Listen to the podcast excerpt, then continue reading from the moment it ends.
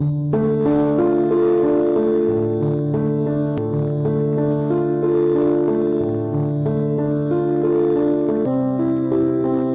patria no se vende,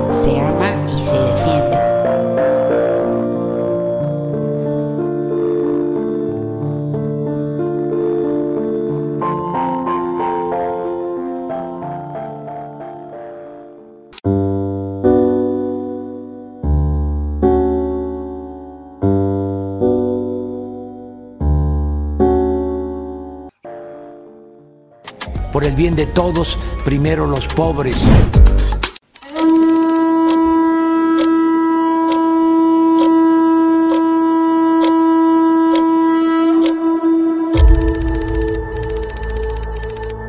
Se va a construir el nuevo aeropuerto de Tulum y lo va a construir los ingenieros militares.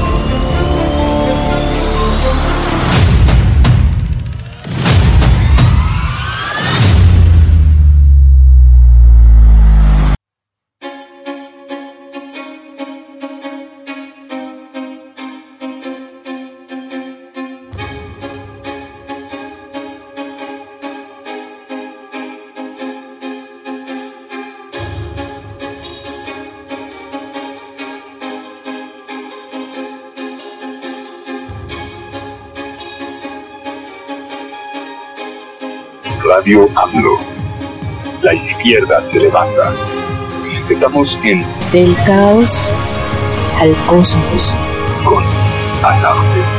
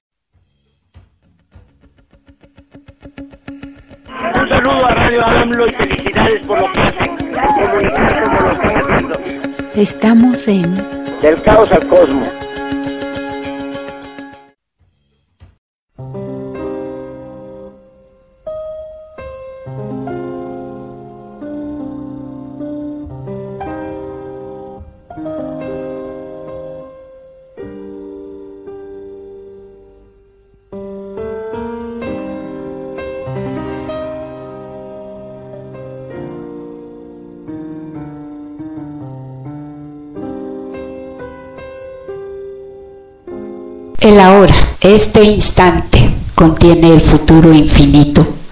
Cada decisión que tomamos y cada acción que emprendemos dan forma a la historia.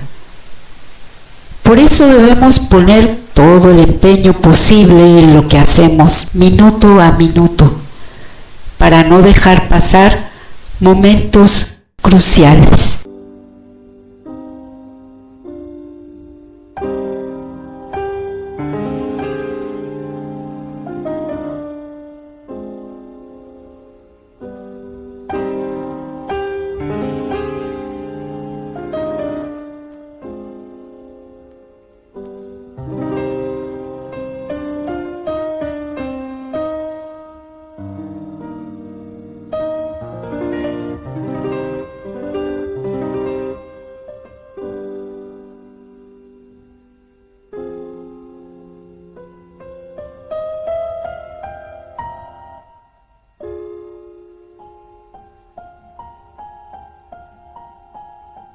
Buenos días, soy Azardevi. Estamos en Del Caos al Cosmos. Estamos transmitiendo a través de la señal de Del Caos al Cosmos. Mi decisión de continuar en la transmisión en este tiempo es debido a la cuarta transformación, al gobierno del presidente López Obrador en el que creo y por lo que creo y por lo que siempre he estado aquí. Y quiero seguir adelante durante todo el tiempo que él siga con nosotros en nuestro país, con su gobierno. Además, el año que viene es un año que va a estar lleno de mucha agitación por todos los cambios que se vienen. Lamentablemente hemos visto que también hay mucha agitación por parte de quienes tienen favoritos en Morena para que sean quienes sigan esta pasión que se desata a ese respecto. Es legítimo que cada quien tenga preferencias, es legítimo que cada uno aspire, bueno, en ese sentido no estoy tan segura. Esto que hemos vivido con el presidente López Obrador ha sido único, ha sido un momento verdaderamente estelar de la humanidad, de México, de la política incluso.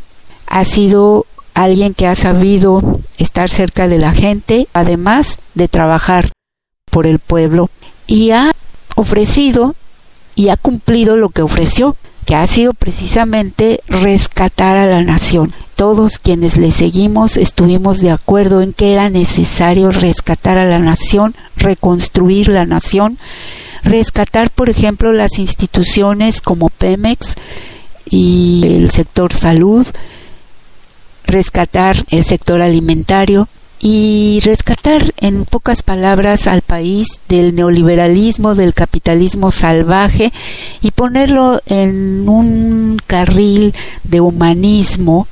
Por eso él llama humanismo mexicano, si de alguna manera se quiere denominar a este periodo en el cual él ha estado al frente del país, servir a la gente y al mismo tiempo hacerlo desde los postulados de la democracia, de lo que es la verdadera democracia, que es el gobierno de la mayoría, pero garantizando los derechos de las minorías y respetando incluso a quienes no están de acuerdo con la manera en que se lleva el gobierno. Una cosa es no estar de acuerdo y otra cosa muy distinta es atacar constantemente y mentir por todos los medios acerca de lo que es.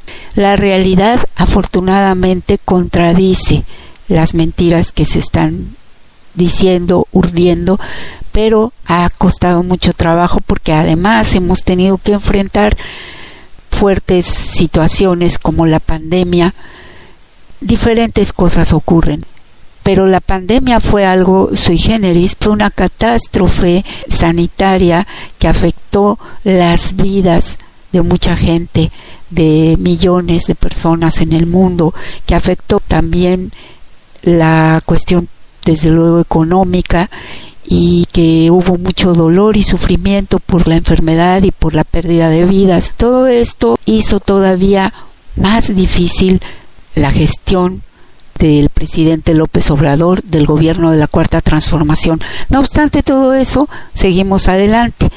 Creyendo en todo esto es que quiero seguir durante todo este año y en el siguiente y poder aportar algo en lo que se pueda a la seguramente confusión que seguirá con este proceso porque tenemos en contra a muchos, porque los medios masivos son poderosos, porque lamentablemente mucha gente, youtubers, influencers o como les quieran llamar, se colgaron de esta cuarta transformación para vivir de eso, para procurarse a sí mismos fama, dinero, modus de vivir. Entre ellos puede haber gente que hace las cosas digamos, desde una cierta ética, pero lamentablemente la inmensa mayoría no se ha conducido ni con profesionalismo, porque no lo son, ni con la ética suficiente para admitir que son sus propias visiones de las cosas, sus propios intereses los que predominan en la forma en que presentan las cosas. Cualquier video, cualquier cosa que ya todos conocemos, pero con el fin de que lo escuchen y entonces le den clic y entonces tenga, pero no en aras de mentir y exagerar. Ese es el punto cuando me refiero a eso, pero hay gente que sí, con verdadera mala intención, distorsionan todo. Sabemos que hasta la madre le mentaban al presidente y sin embargo hoy son acérrimos seguidores de la cuarta transformación. Y entre ellos hay gente que hoy ha escogido de quién colgarse. Ya después dirán, no, pues si yo siempre supe que sería él o siempre supe que sería ella. Pero ahora por el momento buscan, están en lo que antiguamente se llamaba la cargada en el PRI, algo muy feo y muy deshonesto. Bueno, no sé, a lo mejor para ellos es honesto, pero yo creo que no lo es, en el sentido de que si hay realmente esa convicción en que es lo mejor, está bien, pero cuando uno tiene esa convicción, no se necesita hacer trizas a nadie más, simplemente demuestran lo buenos que son para esta nueva tarea, pero generalmente lo que buscan es eso, tener trabajo, ingresos y de pasada, pues si pueden pequeño poder y fama, pues ¿por qué no?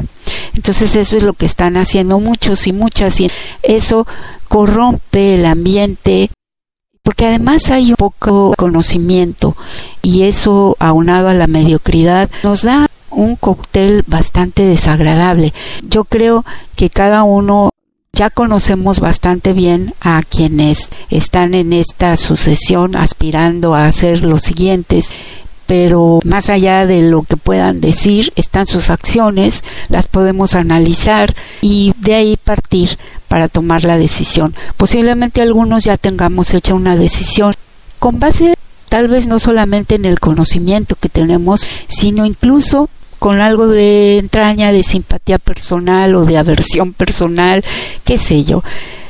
Y está bien, lo que no está bien es distorsionar la escena para que otros piensen lo mismo que nosotros o lo que consideramos nos conviene a nosotros. Yo creo que aquí hay que ser muy honestos y dejar que sea la propia gente la que conozca y la que tome la decisión. Y al final de cuentas respetarla, por el bien de todos, respetarla, porque si es la oposición la que llega, sería catastrófico para el país, para nosotros como individuos y para todos en general.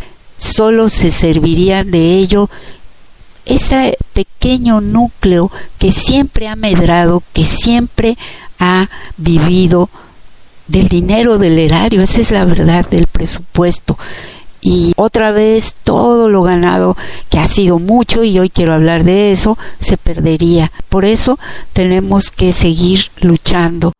Y yo decía, lo haré durante este tiempo y voy a buscar la manera y diciendo la verdad, exponiendo los hechos. Y por el otro lado, haciendo lo que me gusta, que es presentarles alguna musiquita, alguna poesía, algo sobre filosofía y sobre los libros de última que hablan precisamente el desastre que ha sido el capitalismo para la humanidad y tratar de enaltecer las virtudes, la parte luminosa del ser humano con aquello que yo tengo en mi propia vida y compartirlo con ustedes.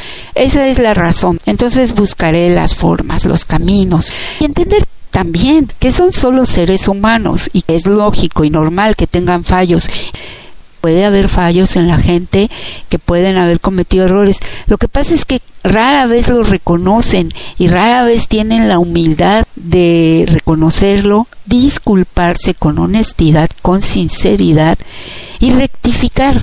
Porque cuando la disculpa viene sin que haya rectificación, pues es tan hueca como el sentimiento que la anima, no hay realmente sustancia. Pensando en ello como en estas personas en Morena que aspiran a suceder o en la coalición, es más, tienen derecho, han hecho algunas cosas positivas y otras no tanto. Poner en la balanza y ver qué es lo que realmente nos esperaría con cada uno.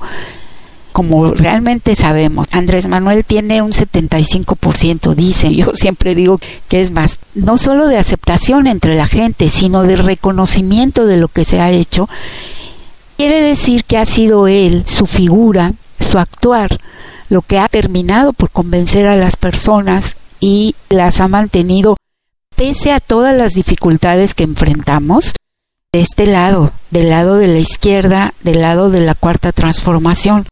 Entonces, obviamente, quien no esté de acuerdo con lo hasta ahora hecho por el presidente o pretenda enmendarle de una manera significativa la plana, desde mi punto de vista no tiene viabilidad porque ha sido precisamente este camino el que ha servido para hacer todo lo que se ha hecho. Y ha sido básicamente tres cosas. Austeridad real, empezando por él y su familia, y lo ha demostrado. Bueno, pues él y su familia son su esposa y su hijo pequeño, el que depende de él. Los otros hijos se mantienen solos y ninguno lo hace del erario. Es decir, si hubiera alguno que lo hiciera porque se dedica a la política en buena lid, pero nada más recibiendo un sueldo, no haciendo trampa como lo hace cierta señora que tiene contratos y ha sido disque servidora pública y de ahí se ha enriquecido ha enriquecido su propia empresa. Es decir, ese tipo de cosas son las que hablan de corrupción, pero en este caso no es así. Entonces, que tenga esa austeridad también para gobernar, porque lo ha demostrado. No compró vehículos nuevos, no cambió el mobiliario de su oficina, no vuela todo lujo, no viaja todo lujo, es decir, ha demostrado con su vida, con su actitud, que se puede ser austero en bien de resguardar el presupuesto, el dinero público de la gente. Dos, ha empleado ese dinero para obras públicas y para yo no quiero decir la palabra ayuda, pero para apoyo a la gente más desfavorecida en este país. Y tres, ha elevado al rango constitucional cosas importantísimas que hacen que todo eso que ha hecho se vuelva derecho y no haga que la gente dependa electoreramente del partido Morena ni de ningún otro para el caso. Es decir, que rompe con esa manera de actuar. Esas tres cosas solas ya son suficientes porque nunca nadie lo hizo. Pero hay más, hay mucho más. Hay esa forma democrática de ser, de permitir la expresión, de jamás tratar de imponerse y esas ya son cualidades de su propia personalidad que algunos tienen, otros no, pero que deben saber contener cuando se presentan ante el pueblo, porque ante el pueblo lo que cualquier líder verdadero debe tener es humildad. Si eso le falta, es difícil que haya algo más los que han sido verdaderamente grandes siempre han amado a la gente sinceramente y sinceramente han respondido a la gente. Pequeña musiquita alegre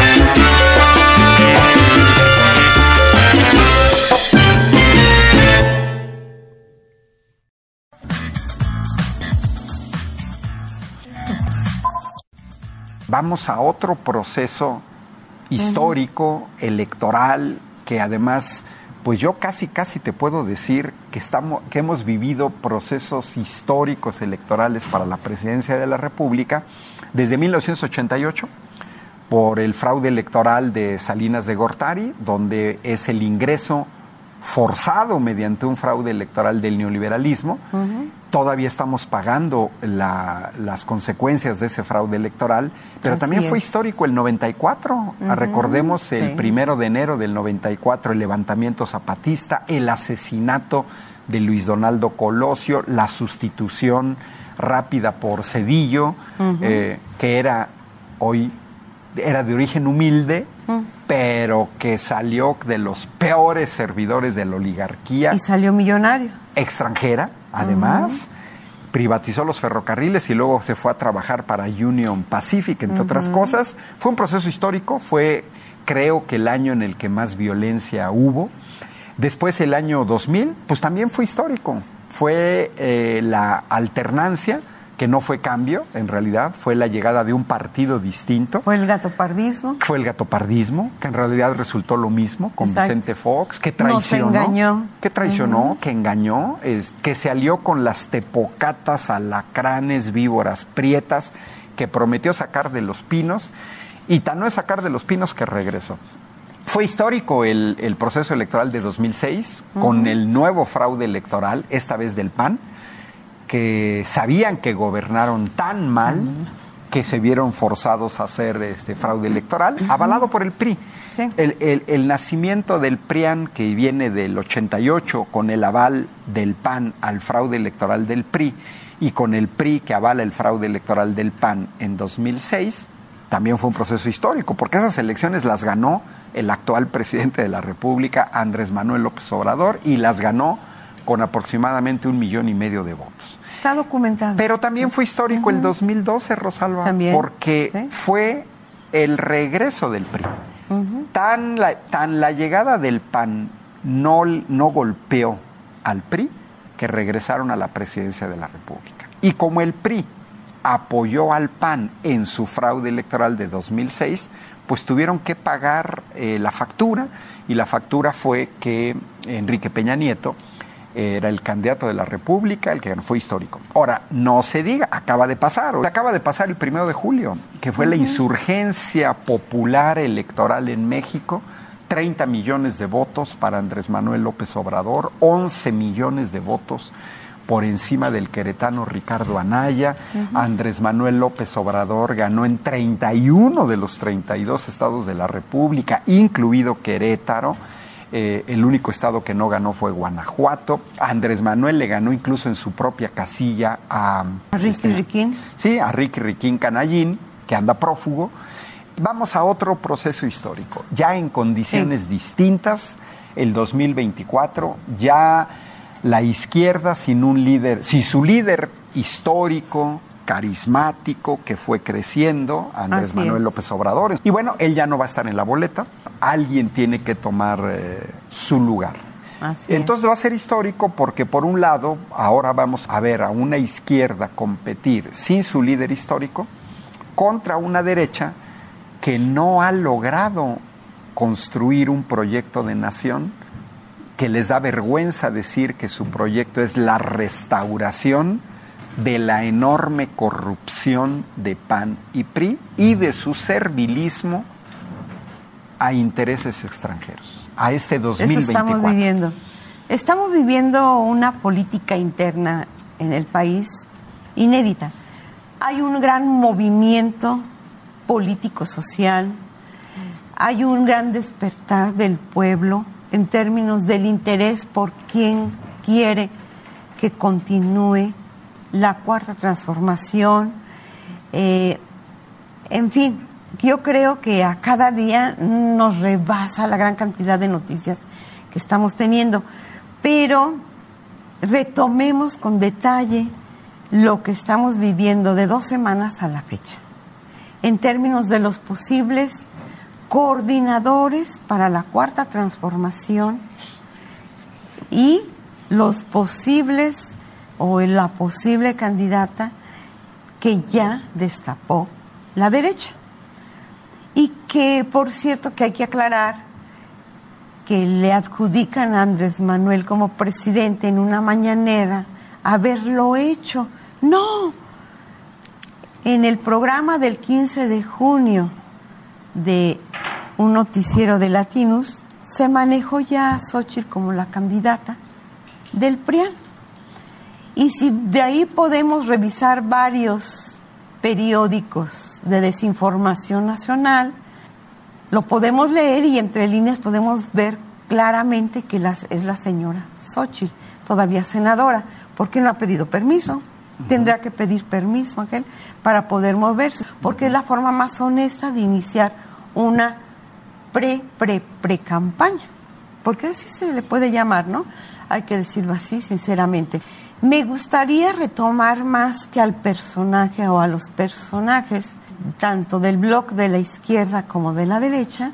Me extraña que nuevamente, después de cuatro intentos en la historia de su vida, el señor Krill nuevamente no quede. Porque pues podría tener una mejor proyección como persona, el señor Krill que la señora Xochitl. Pero en fin, si la derecha decidió esto, pues son ellos. Pero una cosa hay que dejarnos clara, Ángel, que en realidad el PRI y el PAN ya concluyeron su ciclo como partido oficial en términos materializados. Se los expropiaron. pues se dejaron. Se los privatizaron. Es decir, ya terminaron su ciclo de partido, ya terminó. Y terminó desde el momento, Ángel, en términos materiales y pragmáticos, desde el momento en que se dieron el ejercicio del poder del partido del PRI, del PAN y del PRD, por supuesto, al señor Jicotencal González. Porque Jicotencal González en sí es la máscara, es el rostro que representa a los intereses financieros y económicos de la oligarquía nacional e internacional. De ahí la pugna y las luchas y las, mm, digamos, los insultos constantes y sistemáticos hacia la personalidad de Andrés Manuel López Obrador como presidente y las denostaciones constantes también al movimiento de regeneración nacional, que es el partido movimiento que sostiene la plataforma mediante la cual llegó y que es el pueblo que sostiene al gobierno de este país. ¿Sí? Entonces, prácticamente el PRI y el PAN desaparecieron. Tienen financiamiento del INE, sí, pero no tienen el poder de lo que fueron. Ni el PRI, ni el PAN, ni el PRD. Y de ahí que tenemos que pensar una reforma. Hay miles de reformas al, al, este, al Instituto Nacional Electoral, en sus estatutos, en, las, en la ley de partidos, etc. Hay miles de reformas. ¿Pero por qué? Porque cada vez la derecha encuentra una forma de trampear para hacerse del poder nuevamente y entonces tenemos que reconstruir aquella ley que los frene y los detenga porque no tienen medida.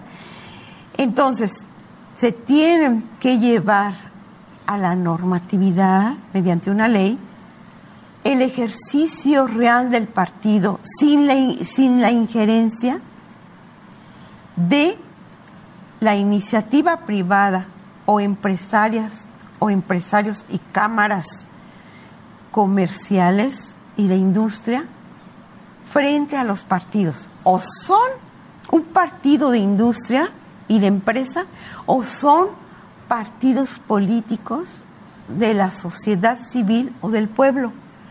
Se tiene que llevar a una ley porque ahora resulta que nos quieren engañar haciéndonos creer que hay partido de PRI, de PAN y PRD cuando ya no hay. ¿Por qué? Porque ellos no ejercen el poder aunque todavía el INE les dé un presupuesto por ley, pero ya no tienen el poder. ¿Sí? Entonces ya murieron, ya murieron, de facto ya murieron. Pues fíjate, yo en 2018, después de hacer el análisis de los resultados electorales del primero de julio, preví la extinción de, del PRI. ¿Qué fue lo que hace cinco años aproximadamente yo veía? Que la llegada de Morena al gobierno federal sí iba a representar en México un cambio. Tan es así que hay sectores dolidos porque han sido afectados sus intereses, entre ellos grupos de empresarios que han hecho su riqueza al amparo del poder público, con contratos, como es el caso de Roberto Madrazo, financiador de Latinos, vendiéndole medicinas al sector público con contratos que superan, que van del orden de miles, miles de millones de pesos. Es estos sectores muy molestos. Eh, ¿qué, ¿Qué observé en el año 2000 con el engaño de Fox? Pues que el PAN no iba a tocar ni con el pétalo de una rosa al PRI, que fue lo que sucedió. Pues de 23 gubernaturas que tenían los priistas, han perdido 21, lo que significa una enorme pérdida de poder territorial. Eh, el 4 de julio renuncian cuatro senadores del PRI al PRI, que no son cuatro senadores cualquiera, Rosalba. Es Miguel Ángel Osorio Chong, que fue gobernador de, de Hidalgo y además fue secretario de gobernación. Así Renunció Erubiel Ávila, que tampoco es cualquiera, fue gobernador ni más ni menos que del Estado de México, México. el Estado más que pesa más políticamente El en ombligo este del país. poder y renuncia país. Claudia Ruiz, Ruiz Macié, que fue la secretaria general del PRI, y la senadora Nubia Mayorga. Con esta renuncia, el PRI de 13 senadores queda en 9. Y queda ya por debajo de Movimiento Ciudadano. Cuarta fuerza. Oye, cuarta fuerza. Cuarta fuerza en el Senado. Y que si lo ves a nivel regional, Movimiento Ciudadano que detenta dos gubernaturas, una de las cuales va a estar en juego el año próximo, es Jalisco. Movimiento Ciudadano gobierna dos estados, Jalisco y Nuevo, Nuevo León, León. que son, después del Estado de México y Ciudad de México, son de los más pesados. Bueno, el PRI se quedó con Coahuila y con Durango, que además tiene que compartir en Durango con el PAN. Es decir, tan solo solito Movimiento Ciudadano supera ya al PRI en número de senadores y en poder territorial. Y, y fíjate, ahora yo preveo, Rosalba, que el PRD va a perder el registro, Sí. que no va a alcanzar el 3% en 2024, lo que también son buenas noticias para ya no mantener a vividores como es todo el grupo de los chuchos. Pero lo que tú señalas creo que me parece lo más relevante, Rosalba, que había que profundizar.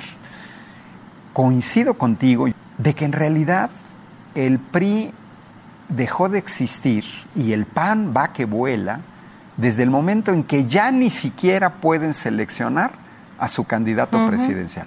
Desde ese momento quiere decir Exacto. que las cúpulas solamente están recibiendo órdenes, coincido contigo, el, el dueño no es el mini, el mini Claudio X González, él es la cara visible de estos grupos empresariales, porque el señor ni es empresario, para empezar. Si fuera empresario, nos tendremos que ver cuáles son sus empresas y estaría dedicado a atender sus empresas. El partido que gobierna durante, que gobernó durante 70 años, que fue la fuerza hegemónica desde 1929, o sea, un partido con casi 100 años de longevidad y de poder casi absoluto, al menos hasta el año 2000, cuando se da la alternancia, ya no tiene representación. Y en el estado de Hidalgo, ocho diputados locales del PRI renuncian al PRI. Ojo, no es que hayan renunciado a la bancada. Osorio Chong, los diputados locales de Sonora, los diputados locales de Hidalgo y diputadas, no es que hayan renunciado a la bancada y se mantengan en el PRI. No, renunciaron al PRI. 15 presidentes municipales de, del PRI renunciaron al PRI.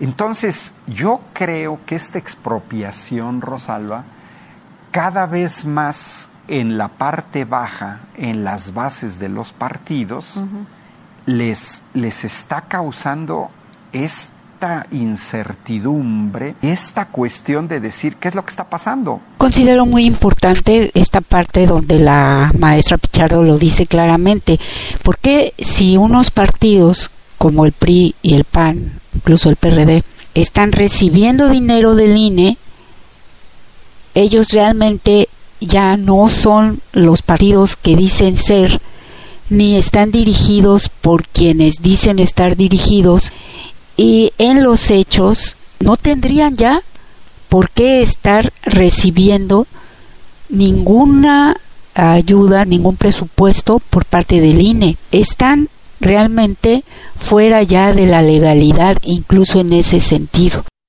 Y el INE nunca los ha llamado a cuentas. Es decir, esto ya es una simulación, es solamente una cuestión de facto los nombres de esos tres partidos que los conservan porque siguen recibiendo dinero del erario, pero también reciben el apoyo económico y mediático de todos los empresarios. ¿A quién pertenecen ahora esos partidos? ¿Realmente quiénes son? ¿A qué se dedican? Es una burla para la militancia, si es que todavía tienen de abajo, porque ya no responden a esa militancia, sino a esa cúpula empresarial. Me parece que esta es la parte más importante de lo hasta aquí dicho, porque esto está resultando en una ilegitimidad y están infringiendo incluso con toda seguridad reglas y legislación electoral. Estamos ante una verdadera distorsión de lo que debe ser la política y los partidos políticos.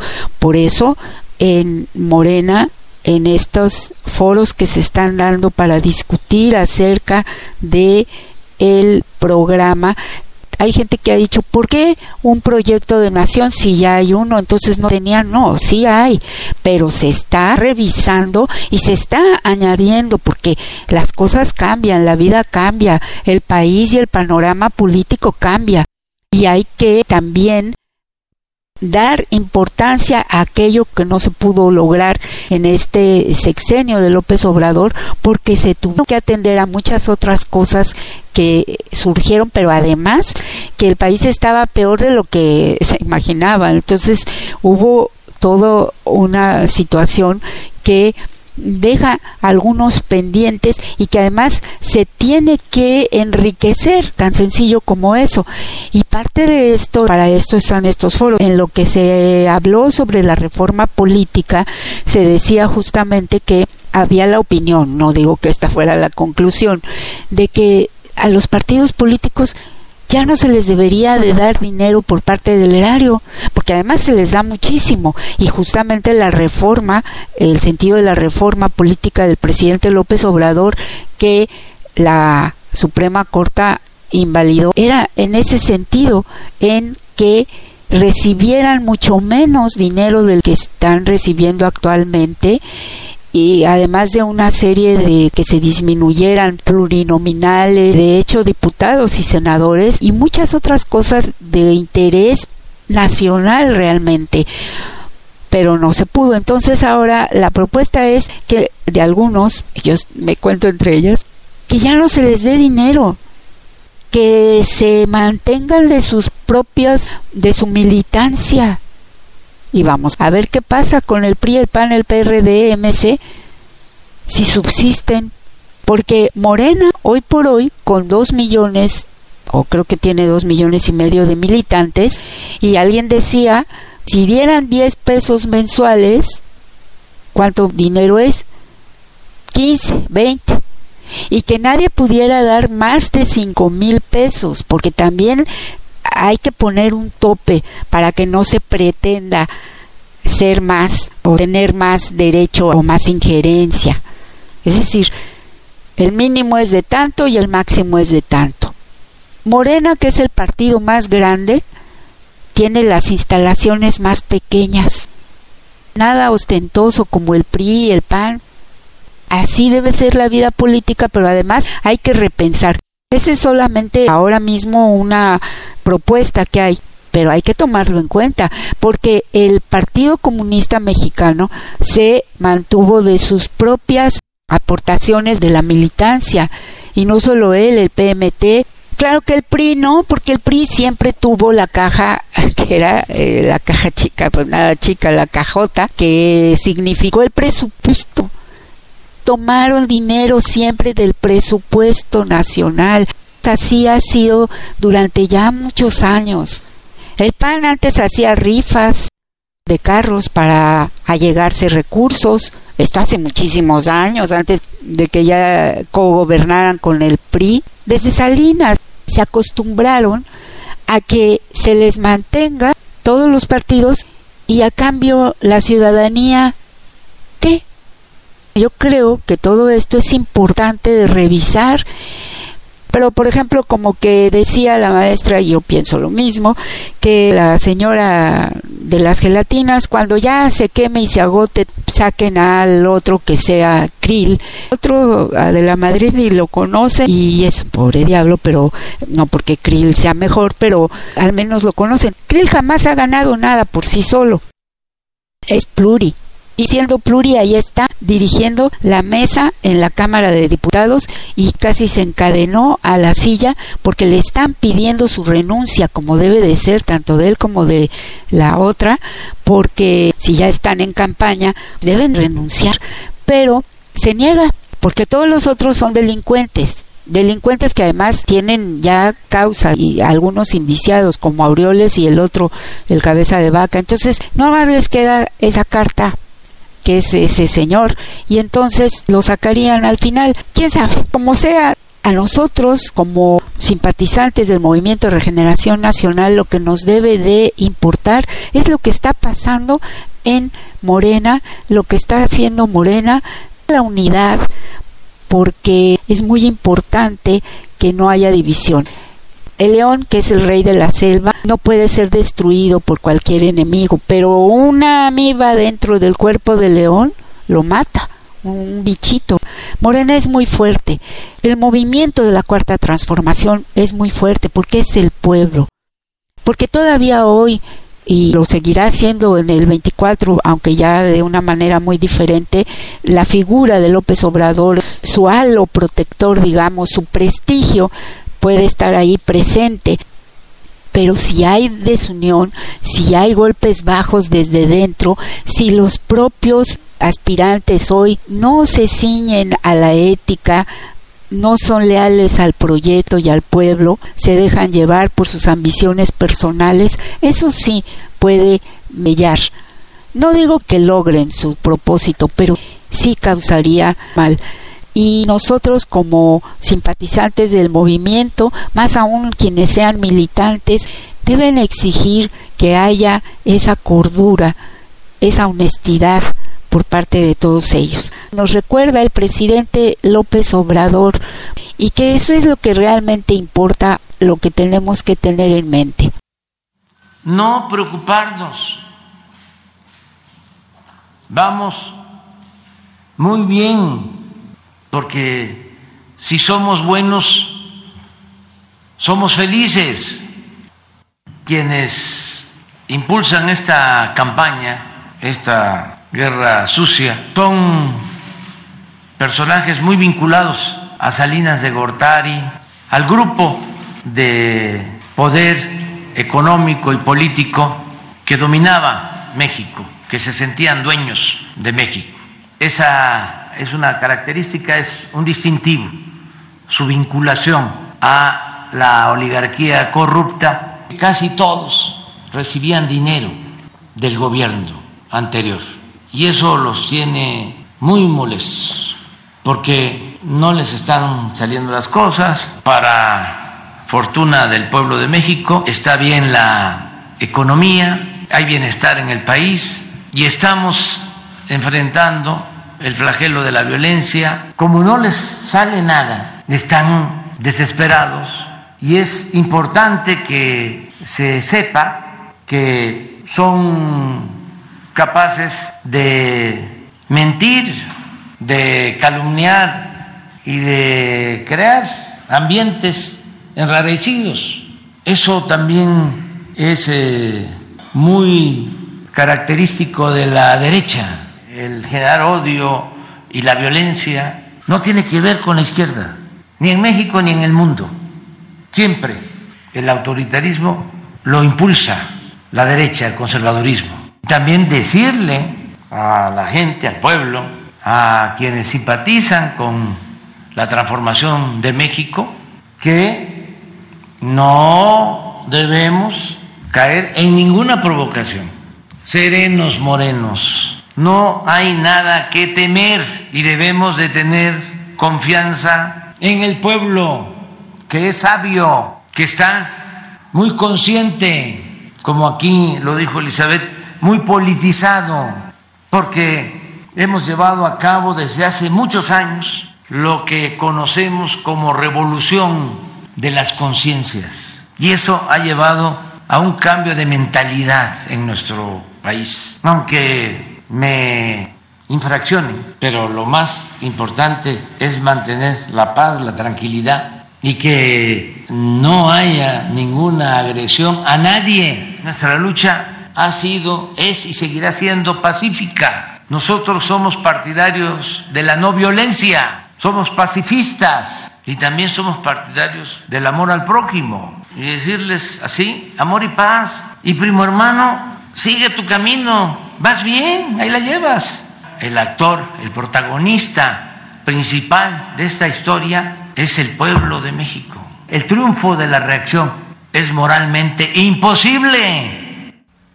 Morena, verde, PT, 49%. No lo digo yo. PAN, PRI, PRD, 19%. Movimiento Ciudadano, 7%. ¿Cuánta es la diferencia? 30.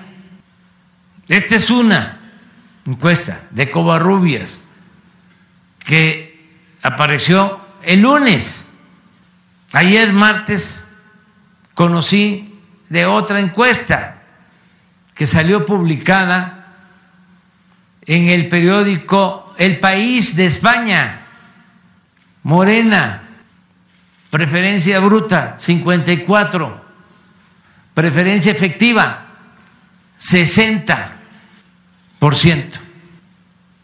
PAN, preferencia bruta, 13. Preferencia efectiva, 14. ¿Por qué vamos a hacerle daño a los posibles candidatos del PAN? Además de que no somos de malas entrañas, ¿por qué? teníamos que hacerles daño. PRI, preferencia bruta 11, efectiva 12, Movimiento Ciudadano, preferencia bruta 5, efectiva 5, PT 3, 3.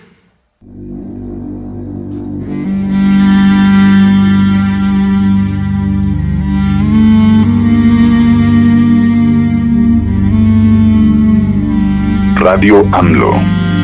La izquierda se levanta. Estamos en Del caos, al cosmos. Con Azarte.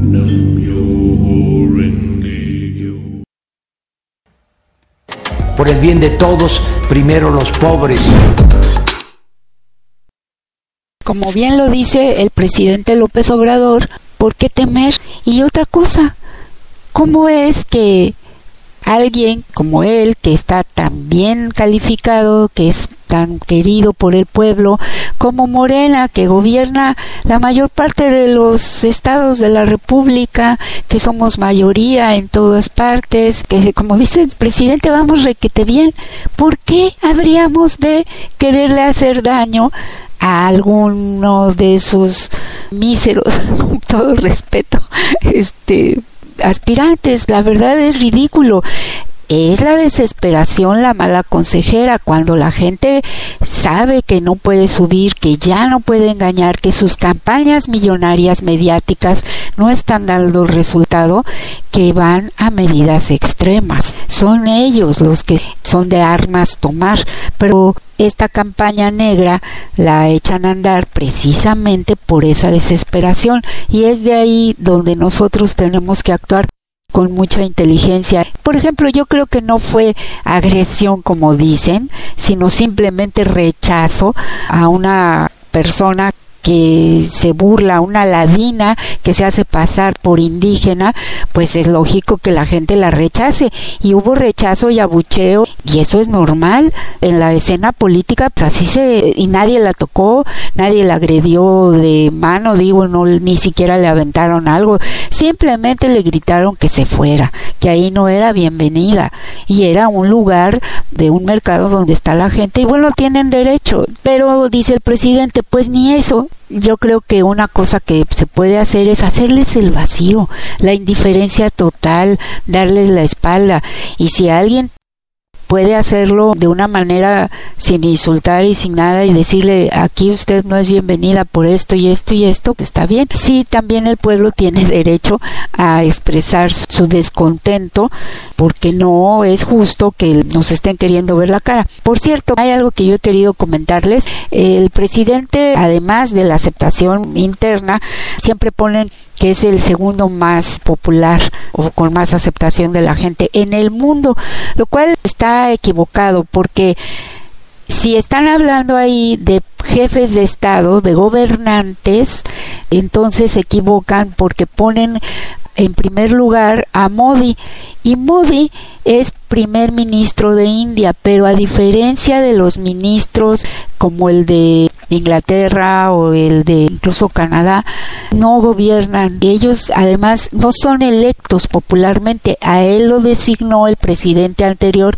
y continúa con la presidenta actual de la India, porque cuando alguien está haciendo un buen trabajo y si tiene la confianza del que sigue, puede continuar ahí o a lo mejor designan a otro, pero en este caso, por lo que se ve, no lo harían, puesto que tiene tanta aceptación. Pero él no gobierna, él dirige las cámaras, es un primer ministro sui generis, diría yo, pero es que los sistemas políticos en el mundo varían bastante a veces pueden ser parecidos, por ejemplo, si son presidencialistas, pero ni así. Hay variantes de fondo a veces, no solo de forma. Entonces, en este caso es así. Por lo tanto, insisto, el presidente con la mayor aceptación en el mundo, y no sé por qué razón le escatiman eso, hasta en eso, ¿no? Poner a este señor encima, es el presidente López Obrador como presidente, como jefe de Estado, como gobernante,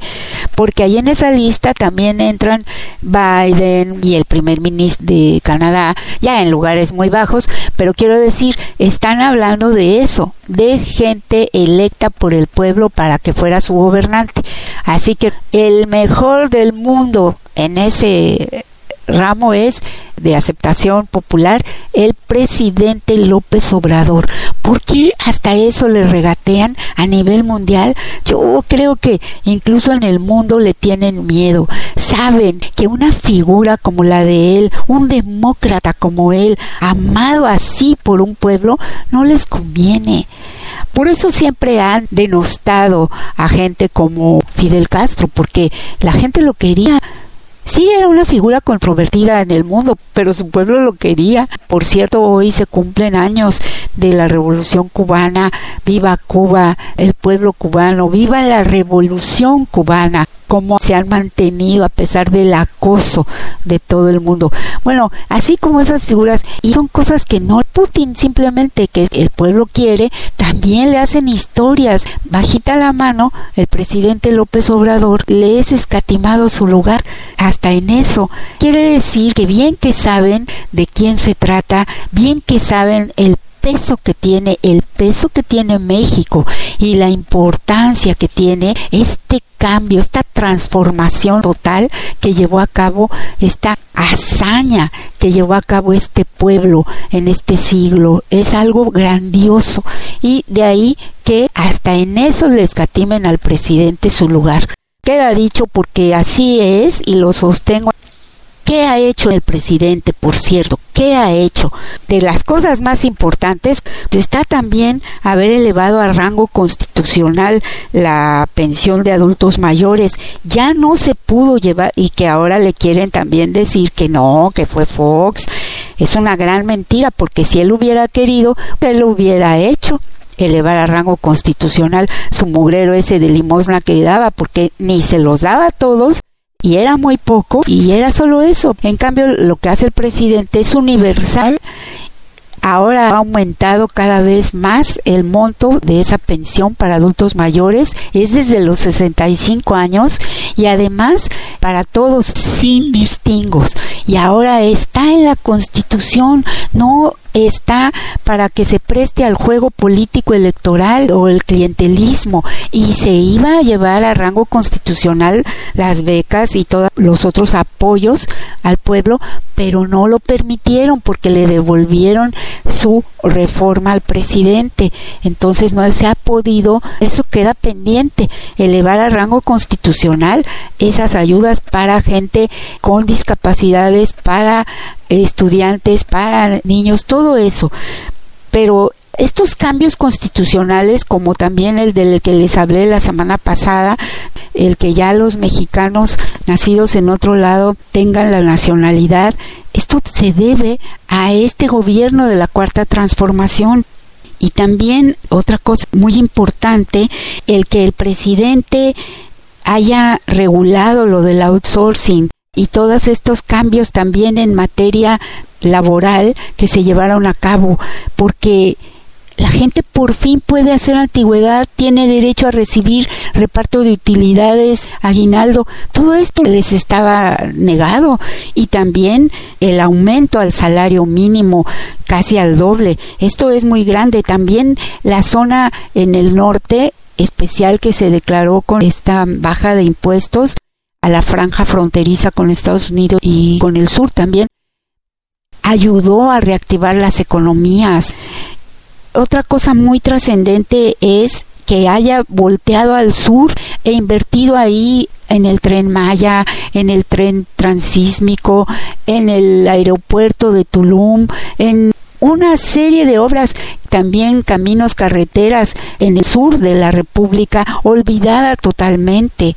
Y esta reactivación económica significa también una reactivación en materia de salud, en materia de educación. De manera que todo esto que ha hecho el presidente es trascendental. Y está también regular todo lo que tiene que ver con el rescate a Pemex, el rescate del sector salud, incluso de instituciones como el CONACIT que estaban trabajando para los empresarios en lugar de hacer ciencia en favor del pueblo, en favor de las mayorías. Y ¿Qué más? Bueno, eso es de lo que yo más o menos tomé nota, pero en cada programa iremos hablando de ello porque no hay que perderlo de vista. Además de todo esto, la austeridad financiera, ya lo dije, es algo que si no lo hubiera hecho el presidente, hoy seguiríamos teniendo que mantener. Fíjense que hay un libro bien interesante de las primeras damas de Francisco Ruiz, creo que se llama el autor, es interesante realmente porque no es de chisme, sino vale la pena ver quiénes han estado cogobernando todos estos años, esas señoras frívolas, pero también muy perversas. Se acabó con esto. El presidente López Obrador llega y su esposa, que es una doctora, una académica, una mujer que le ha acompañado desde que era un líder popular, se niega a detentar el título de primera dama y desde ahí rompe con esa historia de frivolidad y de saqueo por parte de estas señoras que se dedicaron a cogobernar, pero a hacerlo de la peor manera y a dar instrucciones y a mandar porque había señoras también de armas tomar. Entonces todas estas señoras ahí tienen su historia y la relata Francisco Ruiz en este libro. Me parece que desde la época de López Mateos hasta Peña Nieto.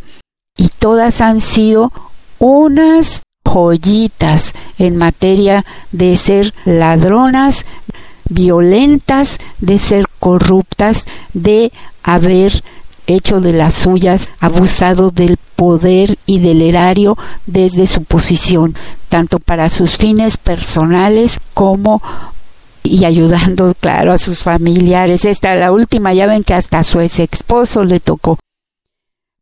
Y entonces también es otra cualidad del presidente López Obrador atribuible a él esta politización, este fenómeno de comunicación que son las conferencias matutinas, gracias a las cuales el pueblo se ha politizado, la gente se ha politizado como nunca están enterados, pero más que enterados, hay ese criterio que solo lo da la formación. La formación política viene de conocer la historia. Por eso esos estultos, estultas que dicen otra vez hablando del pasado, pues se tiene que hablar de la historia, se tiene que traer a la escena actual todo lo que se ha estado haciendo porque somos el resultado de ello. Y cuando la gente empieza a conocer todo eso por supuesto que se politiza las redes han servido, pero quien ha transmitido el mensaje ha sido él. Y claro, se ha replicado. El presidente nos ha dicho, sean cada uno un medio de comunicación y eso pretendemos en todos los sentidos en todas nuestras pláticas con la gente y desde la trinchera que podamos. En ese sentido, es verdad, muchos youtubers y gente que ha hecho este trabajo puede ser que haya servido de algo, pero cuando retuercen las cosas para favorecerse a sí mismos, ahí ya pierden. Ustedes pueden estar teniendo un mensaje distorsionado. Es muy importante que busquemos la información.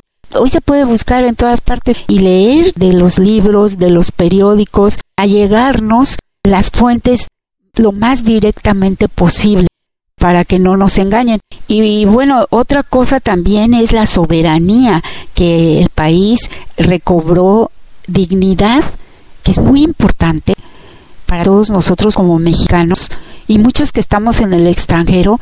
Al menos yo me siento tan orgullosa de poder decir mi presidente, mi país, pero además esa soberanía nacional frente a otros estados poderosos como Estados Unidos, simplemente que es el más cercano y que siempre ha querido pasarse con México, pero no solo, ah, están todos los otros países poderosos y México hoy por hoy recobra soberanía y presencia digna en la escena internacional. Nada de intervención, el presidente no lo permite porque él también respeta irrestrictamente la soberanía de los otros pueblos. Y también, gracias al presidente López Obrador, a sus abrazos, a su república amorosa, ha permitido que sanen un poco las heridas Sabemos que hay mucha gente que sufre todavía, las madres que buscan a sus hijos, hijas desaparecidos, todas estas masacres que se llevaron a cabo y que hasta la fecha tenemos que vivir con ello.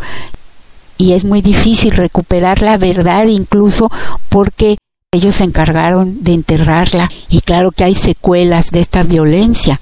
Pero aún así, esta política del presidente pacifista, no sangrienta, muchos lo acusan de ser permisivo. Esa es una gran falsedad, porque cuando vemos los números y cuánto se ha incautado en droga en relación con los sexenios anteriores, sobre todo los dos últimos, el del Espurio Pecal y el del Espurio Peña, era más faramaya que lo que realmente hacían. Y hoy los números hablan y ahí está todo lo que se está haciendo también en cuanto a dinero, en estos cinco años se ha recuperado muchísimo dinero y se han confiscado y, recuperado también todas estas, se han incautado, decomisado todas estas drogas en número mucho mayor al que lo hacían, que por cierto después no se sabía ni dónde terminaba nada. Por ejemplo, el dinero de, ¿cómo se llama el señor? De nacionalidad China. De ese dinero nadie sabe, nadie supo dónde quedó,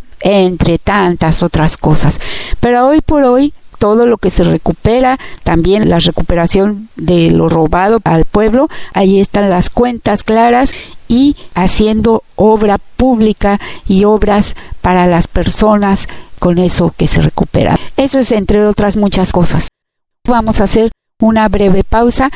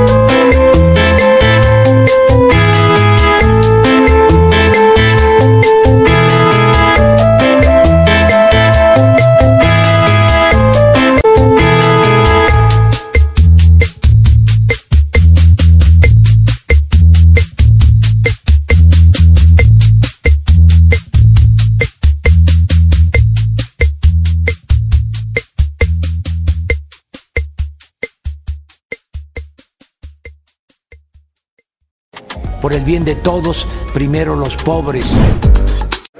Estamos, eh, este grupo de legisladores y otros más que no se encuentran físicamente aquí, estamos eh, por ingresar el día de hoy la demanda de juicio político a ministros y ministras y esta demanda eh, se propone hacer conciencia en los ministros para que se sujeten al imperio de nuestra Constitución.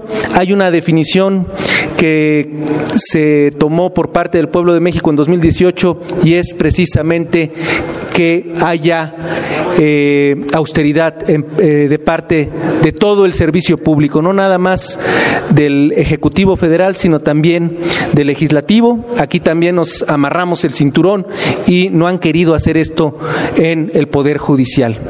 Y nosotros vamos a estar insistiendo, presentamos esta demanda de juicio político precisamente porque no es un planteamiento o un capricho presidencial, es una definición de la voluntad del pueblo de México y para eso nos eligieron, para estar eh, dando esa voz que no han querido escuchar las ministras y ministros y prefirieron autoampararse. Es un conflicto de interés que hayan entrado a la interpretación de este tema sin haberse excusado porque se benefician a sí a sí mismos. Es eh, es, de verdad algo más que anecdótico lo que están haciendo los ministros y ministras. Tendrían que poner el ejemplo y ellos dan dos argumentos, pero yo aquí dejo, eh, el tema es lo que queremos anunciar. Voy a darle el uso de la voz a nuestros compañeros y compañeras diputadas de Morena. Adrián.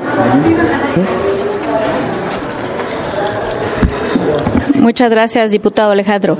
Y pues también poner el ojo en el Poder Judicial que, eh, yendo en contra de la decisión del pueblo de reformar ciertas legislaciones en favor del pueblo, en favor de la soberanía, en favor de la austeridad, pues la Suprema Corte de Justicia nos ha estado dando golpes, eh, carpetazos y rechazando las iniciativas.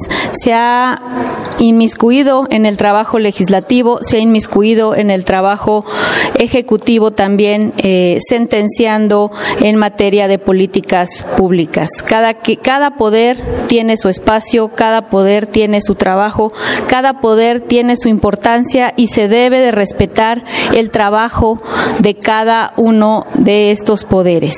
Y si el pueblo de México ha demandado reformas a ciertas leyes como es la político-electoral y muchas otras más. Podemos poner muchos ejemplos de las causas que ha ido en contra del pueblo, que ha ido en contra de las reformas que se han propuesto y que sin analizar el fondo y la finalidad de las reformas, solo argumentando eh, escasamente el procedimiento, procedimiento constitucionalmente eh, reconocido desde hace muchos años, no modificado durante esta administración, entonces ha echado para atrás muchas legislaciones. Y yo me quiero centrar en eh, un tema muy, muy preciso, que pues las y los diputados que estamos transformando México hemos aprobado esta serie de reformas que tienen un objetivo común, que es mejorar la vida de las personas que vivimos en México y de nuestros connacionales. La Suprema Corte de Justicia de la Nación, el máximo tribunal constitucional del país cabeza del Poder Judicial de la Federación, debe solucionar de manera definitiva asuntos que son de gran importancia para la sociedad. Sin embargo, a veces las emitidas por esta máxima instancia ante acciones interpuestas por diputadas y diputados de los partidos de oposición han mandado un mensaje claro al pueblo de México, un mensaje muy desafortunado que simboliza la fuerza del neoliberalismo por mantener, mantener el status quo de muchas décadas que nos han sumergido en la corrupción, en la impunidad, el rezago de nuestras instituciones y la pobreza de muchas mexicanas y mexicanos. Y yo quiero dar un ejemplo. Ahora la Suprema Corte de Justicia tiene en sus manos la oportunidad de reivindicarse con el pueblo de México.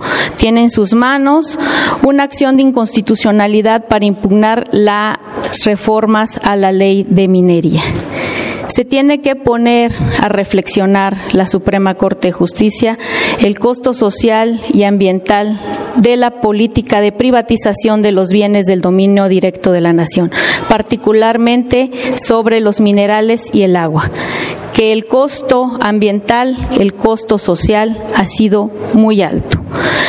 Si la Suprema Corte de Justicia llega a aceptar esa acción de inconstitucionalidad y revierte las bondades de, de las reformas que aprobamos en la Cámara de Diputados y en la Cámara de Senadores, entonces seguirá dando ese mensaje en contra del pueblo, seguirá dando ese mensaje en contra de las instituciones y seguirá dando ese mensaje en contra de la salud, del bienestar, del medio ambiente y de la soberanía de México. No nos vamos a quedar callados y por supuesto que yo me sumo a esta eh, demanda de juicio político en contra de ministras y ministros que han hecho acciones en contra del pueblo de México que sepamos lo que está haciendo Morena, nuestros diputados, diputadas, los representantes. Es muy importante que realmente estén haciendo lo que queremos que hagan. Entonces hay que seguirles la pista. Ustedes escucharon a una de las diputadas de Morena, yo puse una foto ahí en Twitter que me pareció muy representativa de quienes están siendo los representantes del pueblo realmente representantes del pueblo de México porque ahí pueden ustedes ver la diversidad. Están hombres, mujeres, representantes de la comunidad lésbico, gay, transexual, no sé cómo se llama, LGBT, todo lo que sea eso, indígenas, verdaderos indígenas, no esas payasadas de disfrazados, en fin, gente joven, de mediana edad, de todas las edades. Entonces quiere decir, allí en Morena sí caben todos, allí están representados todos, todas, las minorías y el pueblo en general todos. ¿Y por qué puse esta parte en la que habla esta diputada? Porque se refiere en particular a esta mm, cuestión de la ley minera, pero cada uno habló de un tema fundamentando por qué quieren llevar a cabo este juicio político. No es algo que como la señora Piña vino a Estados Unidos a declarar en no sé qué foro que estaba peligrosamente siendo atacados por este régimen. La realidad es muy otra, la realidad es que son ellos quienes están yendo en contra de las decisiones del pueblo, de un partido mayoritario, de una coalición, es más, de partidos, y además en contra, pisoteando al poder legislativo, a quien deberían respetar, porque están actuando fuera de la ley y por eso se fundamenta este juicio político. Cada uno de quienes tomaron la palabra hablaban de diferentes temas que les atañe. Por cierto, la persona de la comunidad lésbico gay hablaba de cómo los jueces han dejado libres a personas que se les ha aprobado ser culpables de asesinato y de agresiones a esta comunidad y también de feminicidios y ni siquiera han tomado eso en cuenta, los han soltado, como se dice vulgarmente, y cada quien hablaba de muchas de las cosas por las cuales se está ya llamando a cuentas a este poder judicial que ha traicionado la confianza de los mexicanos. Ahora quisiera comentar algo sobre las leyes, en particular del Poder Judicial sobre todo de la ley, del derecho y del humanismo aplicado al derecho, porque hay humanismo jurídico.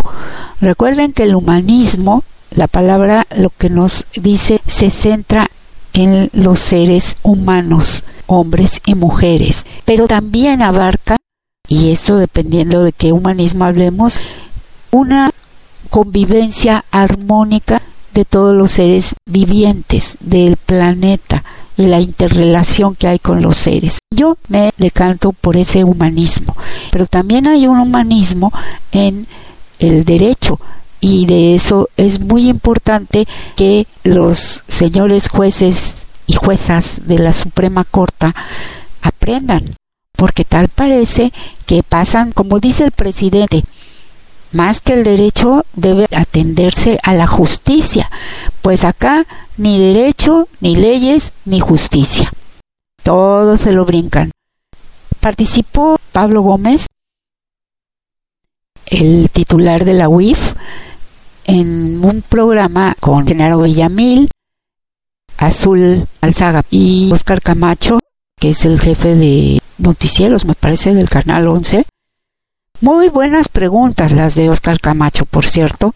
En este programa en el canal 14 hablaba justamente de cómo se está transgrediendo la ley y cómo lo hace el Instituto Nacional Electoral, el INE, pero sobre todo el Tribunal Electoral del Poder Judicial de la Federación y asimismo la Suprema Corte de Injusticia de la Nación.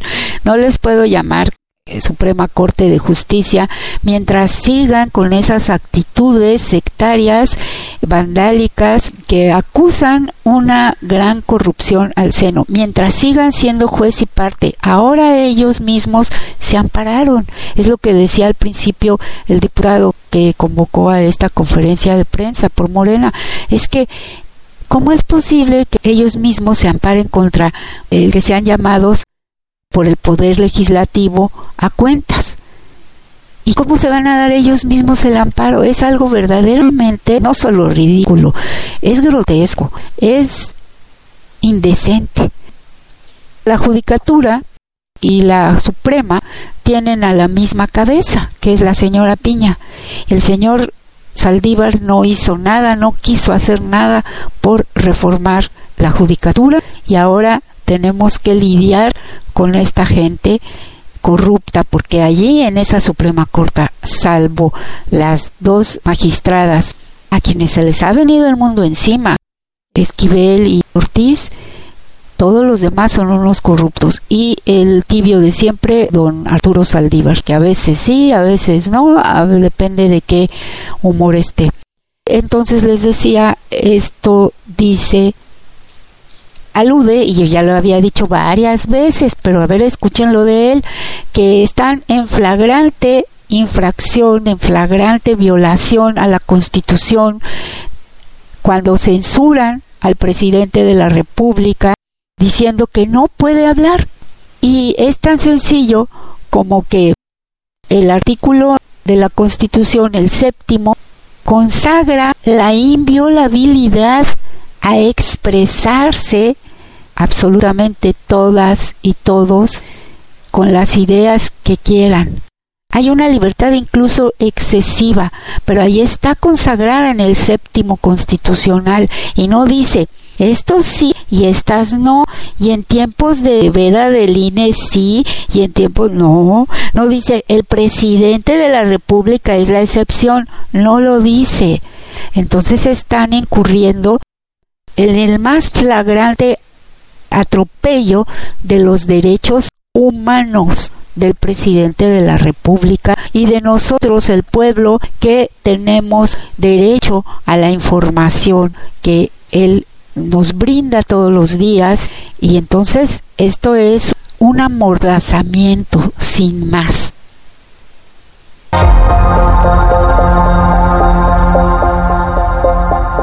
Los alcances de las autoridades electorales, en especial del Tribunal Electoral y del Instituto Nacional Electoral, para imponer lineamientos y reglas en estos momentos en donde es una promoción de aspirantes o de preaspirantes a cargos de elección popular en el 2024. El día de hoy, el Instituto Nacional Electoral hizo circular entre representantes de los partidos políticos los lineamientos que le ordenó el Tribunal Electoral, pues para limitar expresiones, para también vigilar gastos y poner límites y sanciones en todo esto que hemos estado observando durante el último mes. Previo a esto, hay una orden del Instituto Nacional Electoral del INE, donde pues prácticamente ejerce la censura previa contra el presidente de la República. El INE ordena al presidente de la República se abstenga bajo cualquier modalidad o formato de realizar manifestaciones, emitir comentarios, opiniones o señalamientos sobre temas electorales, en especial respecto de aspirantes a algún cargo o fuerzas políticas, ya sea de forma positiva o negativa, cuidando que su actuar se encuentre ajustado a los principios constitucionales de imparcialidad y neutralidad. ¿Y la libertad de expresión? ¿Dónde queda? la libre manifestación de las ideas. Pablo Gómez, actual director de la Unidad de Inteligencia Financiera, ¿qué es lo que se espera de estos lineamientos eh, y por qué son necesarios o si no son necesarios? Bueno, los lineamientos están pensados para limitar, regular y reprimir una cosa que la Constitución prohíbe que se limite. Dice la Constitución, es inviolable la libertad de difundir opiniones, informaciones e ideas a través de cualquier medio. Cualquiera. El medio que sea. Esta libertad de difusión actual, contemporánea, originalmente fue en el artículo 7 la libertad de imprenta. Así es. Eh, donde se prohibía también la previa censura, etcétera, etcétera. Aquí hay conceptos mucho más amplios. Esto no solamente nos garantiza a todas las personas en el territorio nacional el poder ejercer nuestra libertad de difundir opiniones, información e ideas, sino también prohíbe que cualquier otro, otra persona, un particular, no solamente el gobierno, no solo el Estado, intervenga para impedir la difusión de ideas. Por ejemplo, los dueños de pues todas las empresas de comunicación social y de información que existe hoy en día, ¿no? Este, el Twitter, el Facebook, etcétera, etcétera, YouTube. el Telegraph, el YouTube. Ellos no pueden censurar. Ellos no pueden censurar. Está prohibido. Pero también le está prohibida a la autoridad electoral pretender que la gente, cualquier, cualquier persona, sea ciudadano o no, ¿eh? cualquier persona, pueda difundir opiniones, informaciones e ideas. Eso no lo puede hacer autoridad alguna. Sin embargo, la tendencia, lo que estamos viviendo en este momento, sobre todo a partir de que el presidente de la República, para poder contrarrestar pues el oligopolio de los grandes medios, están en contra de su gobierno, pues creó su propio periódico, que es la mañanera. Tenía tener un medio propio, ¿no? Y en ese medio propio, pues tiene que responderle a todos los que lo atacan y contraatacar, ¿no? Entonces se ha hecho mucho escándalo de esto. Miren, en ningún país del mundo, ninguna, las autoridades no se atreven a callar a nadie.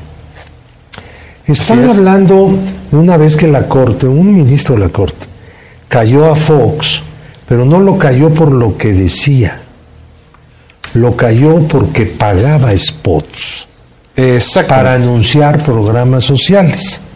Yo era presidente de la Junta de Coordinación Política de la Cámara. Elaboramos una, una controversia, la presentamos, los que impliquen promoción personalizada de cualquier servidor público. Entonces, aquí de lo que se trata es que con recursos públicos no se realice la propaganda de un servidor público que quiere ser candidato a algo con o a partir de eh, los programas sociales y, las acciones de gobierno. Ahora, esto estaba ya, este texto no estaba vigente entonces, pero en las leyes, en la ley de desarrollo social, ya estaba claramente prohibida la propaganda pagada de manera personalizada. En radio, televisión, los periódicos. El audio continúa porque como ven el tema tiene mucha amiga, hay muchas cosas que desentrañar de aquí, pero lo que queda claro es que no se puede, no se debe, conforme a derecho, conforme a la máxima ley que es la Constitución, y ninguna, ninguna ley o reglamento, ni la legislación electoral pueden rebasar jamás a la ley máxima que es la Constitución, sobre todo en materia de derechos humanos. Y como ustedes pueden ver, los primeros 20 artículos en la Constitución dice de los derechos humanos. Estén ciertos de que la censura en Twitter y en cualquier red es absolutamente inválida por la ley. Y por otra parte, hay ciertas limitaciones, por supuesto, que son muy pocas, pero están también especificadas en la ley.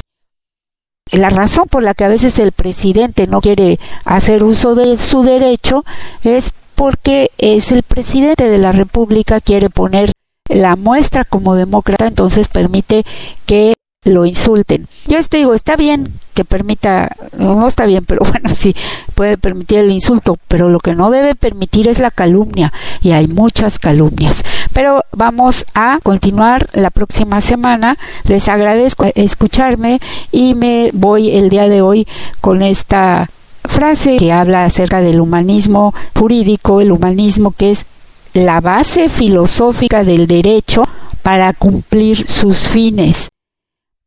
Estos fines del derecho son justamente dirigir la actividad humana, regularla, darle valor a la justicia, respetando la propia dignidad y la de todas las formas de vida con las que nos relacionamos.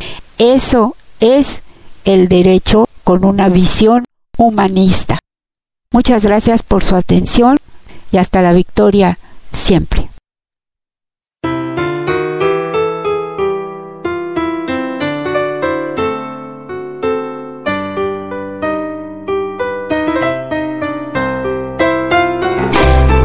Entonces, camaradas, hay que revolucionar ahora. Pero apúrense porque